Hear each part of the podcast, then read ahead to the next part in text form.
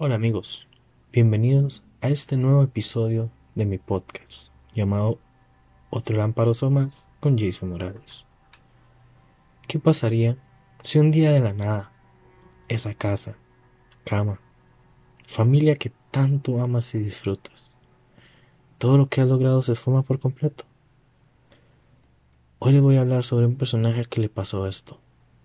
Definitivamente uno de los mejores personajes de los videojuegos que ha marcado un hito, un antes y un después en la industria. Estoy hablando de Joel Miller, el personaje principal de The Last of Us. No se sabe mucho sobre la infancia de Joel, aparte que él señala que durante su juventud aspiró a convertirse en cantante. Más tarde, sin embargo, Joel tuvo una hija llamada Sara y estuvo casado por un corto periodo de tiempo. Cargado temprano en la vida, con responsabilidades que conlleva ser padre, nunca tuvo la oportunidad de asistir a la universidad. No se menciona el destino o el paradero de la ex esposa de Joel. Sin embargo, está claro, a través de una conversación entre él y Ellie, que el tema de lo que sucedió es muy doloroso para él, que no es de dominio público y no es tema de interés entre sus conocidos. Es algo que él vive y supera a lo largo del juego nos enseña que donde hay una tumba, ahí queda el recuerdo. Donde algo muere, ahí queda por completo. Como resultado, él cría a su hija de una manera sola, como padre soltero. Los dos vivían juntos en una típica casa unifamiliar, de dos pisos, en algún lugar de Austin, Texas, ubicada en el condado de Travis a través de la carretera. Lo que les voy a contar a continuación son datos interesantes que encontré acerca de Joel. Sin embargo, si jugamos la introducción del juego y ponemos bastante atención, nos podemos dar cuenta de estos detalles. Él trabajó en construcción, posiblemente como carpintero. Durante una conversación telefónica con Tommy, su hermano, menciona que necesitaba desesperadamente mantener su trabajo como un contratista. En la parte superior de su estantería se ven planos de construcción y sobre su mesita de noche varios libros hablando sobre construcción. Parecía poseer ambiciones de comenzar su propio negocio, con una copia sobre un libro que hablaba de eso. Su trabajo lo mantenía en forma y también era dueña de una cinta de correr. ¿Por qué les hablo de esto? Porque son detalles que se ven en la introducción del videojuego, en los primeros 10 minutos del juego. ¿Qué es lo interesante de esta situación? Que Joel es una persona común. No sé si ustedes se acuerdan estas películas como por ejemplo Rambo, donde él es un soldado entrenado, o Depredador, donde los personajes son fuertes, o por ejemplo en videojuegos Spider-Man, él tiene poderes. Pero la premisa de este juego es ver como alguien normal, alguien que podemos tener en nuestra casa, alguien que nos topamos en San José o alguien a quien nos topamos en el trabajo, podría corromperse y caer en lo que el juego nos enseña. ¿Cuántos de nosotros, estando en esa posición, actuaríamos de manera diferente? Yo sé que es un chiste, porque si viviéramos un apocalipsis zombie, probablemente todos moriríamos. Pero, si tuviera la oportunidad de actuar, ¿cómo haríamos? A pesar de sus largas horas de trabajo, él pasaba mucho tiempo con Sara, como se puede ver en las fotografías que se muestran en la casa. Ejemplo, los dos en un crucero, en un carnaval con Tommy, su tío, en uno de los partidos de fútbol de Sara. Además, los dos a menudo hicieron caminatas juntos. Cuando pasa todo el tema del apocalipsis zombie, lo primero que vemos es un Joel asustado, lleno de sangre, desenfundar un arma. ¿Qué nos da la impresión de Sara a entender que eso es algo nuevo en su papá, que eso es algo que él nunca ha hecho, que eso es algo tan escalofriante que genera un impacto en ella? Cuando ella le dice que de quién es esa sangre, él trata de evadirla y ella se asusta. ¿Y qué sucede en ese momento? Su vecino convertido en zombie intenta entrar por la puerta. Cuando esto sucede, Sara simplemente no lo puede creer. ¿Y ella qué es lo que dice? Papá, hoy lo vi en la tarde. Joel le dispara. ¿Qué sucede con esto? Sé que tal vez es una referencia un poco no aplicable, pero ¿cuántos de nosotros hemos tenido que ver a nuestro vecino o a ciertas personas en necesidades y les cerramos la puerta?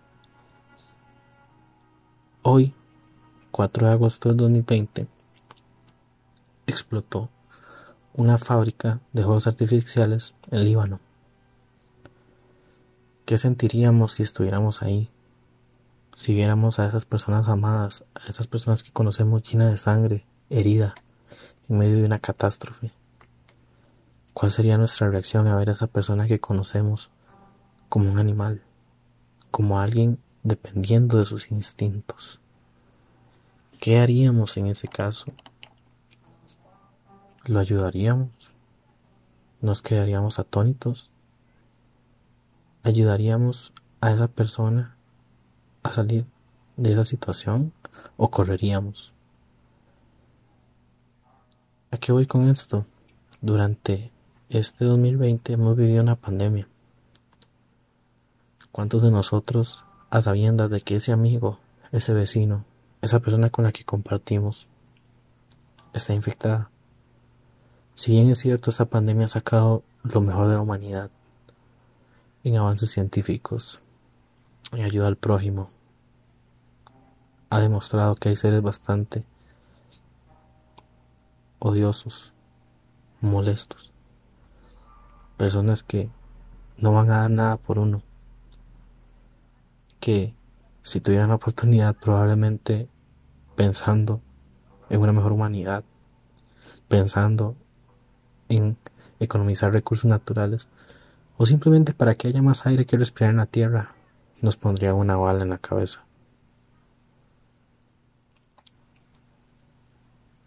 Eli y Joel, en un camino de un videojuego, nos enseñan esto.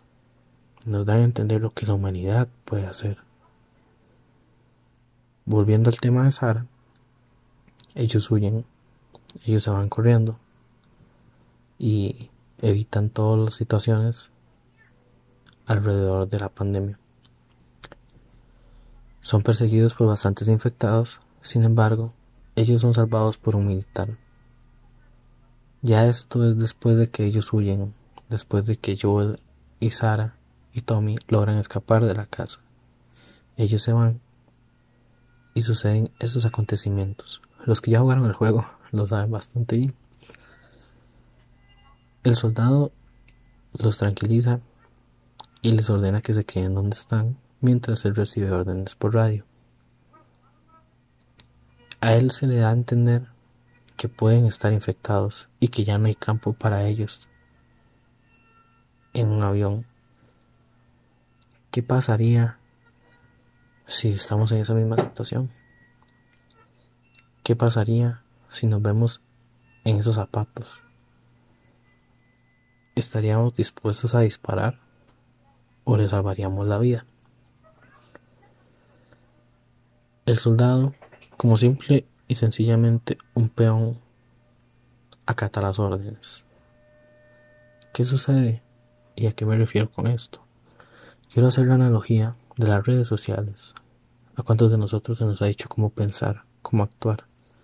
Y cuando vemos un post o una opinión, actuamos como inconscientemente como este soldado. Nos tapamos la cabeza con lo que nos han dicho, con lo que otros nos han hecho pensar y disparamos. Cuando hacemos eso con los comentarios, cuando hablamos con personas en el trabajo, en el estudio, en la casa. Ellos son perseguidos por un par de infectados y el militar los mata. Aún así pudiendo salvarlos, Joel viene y habla y le dice como, bueno, espérese, no, no nos mate. El soldado a regañadientes, a pesar de que no está de acuerdo con la situación, abre fuego con ellos. Joel trata de proteger a Sara de los disparos, pero todavía recibe un golpe fatal. Justo antes de que el soldado pueda ejecutar a Joel, Tommy llega y mata al soldado. Tras esto, Joel se voltea hasta Sara para detener el sangrado. Sin embargo, esta muere en sus brazos, lo que le causa gran tristeza a Joel y a Tommy. ¿Qué clase de persona nos convertiríamos si fuéramos en esa situación? ¿Qué clase de persona seríamos y nos convertiríamos al ver que un mundo nos arrebata lo que más queremos? Muchas veces lo que más queremos es una novia, lo que más queremos es un carro, lo que más queremos es una profesión, y ciertamente eso nos es arrebatado. El juego me parece una analogía emocional de lo que muchas personas viven y de lo que muchas personas se convierten. Si muchos pudieran ponerle nombre a sus emociones, sería el de Joel Miller. Qué interesante, ¿no? Quiero dejarlos con esta pregunta, porque este podcast va a tener una segunda parte donde habla de lo que pasa después de la muerte de Sara. ¿Qué pasaría si a nosotros nos sucede esta situación? ¿Qué haríamos? ¿En qué nos convertiríamos? ¿Podríamos perdonar al mundo? ¿Podríamos seguir atrás buscando el bien? ¿O nos corromperíamos y nos pudriríamos a tal punto donde queramos destruir lo que nos convirtió, a sabiendas que es un objetivo que no vamos a lograr? Quiero que piensen en eso y entonces espero en el segundo episodio de este podcast, referenciado a Joel Miller y The Last of Us, parte 1.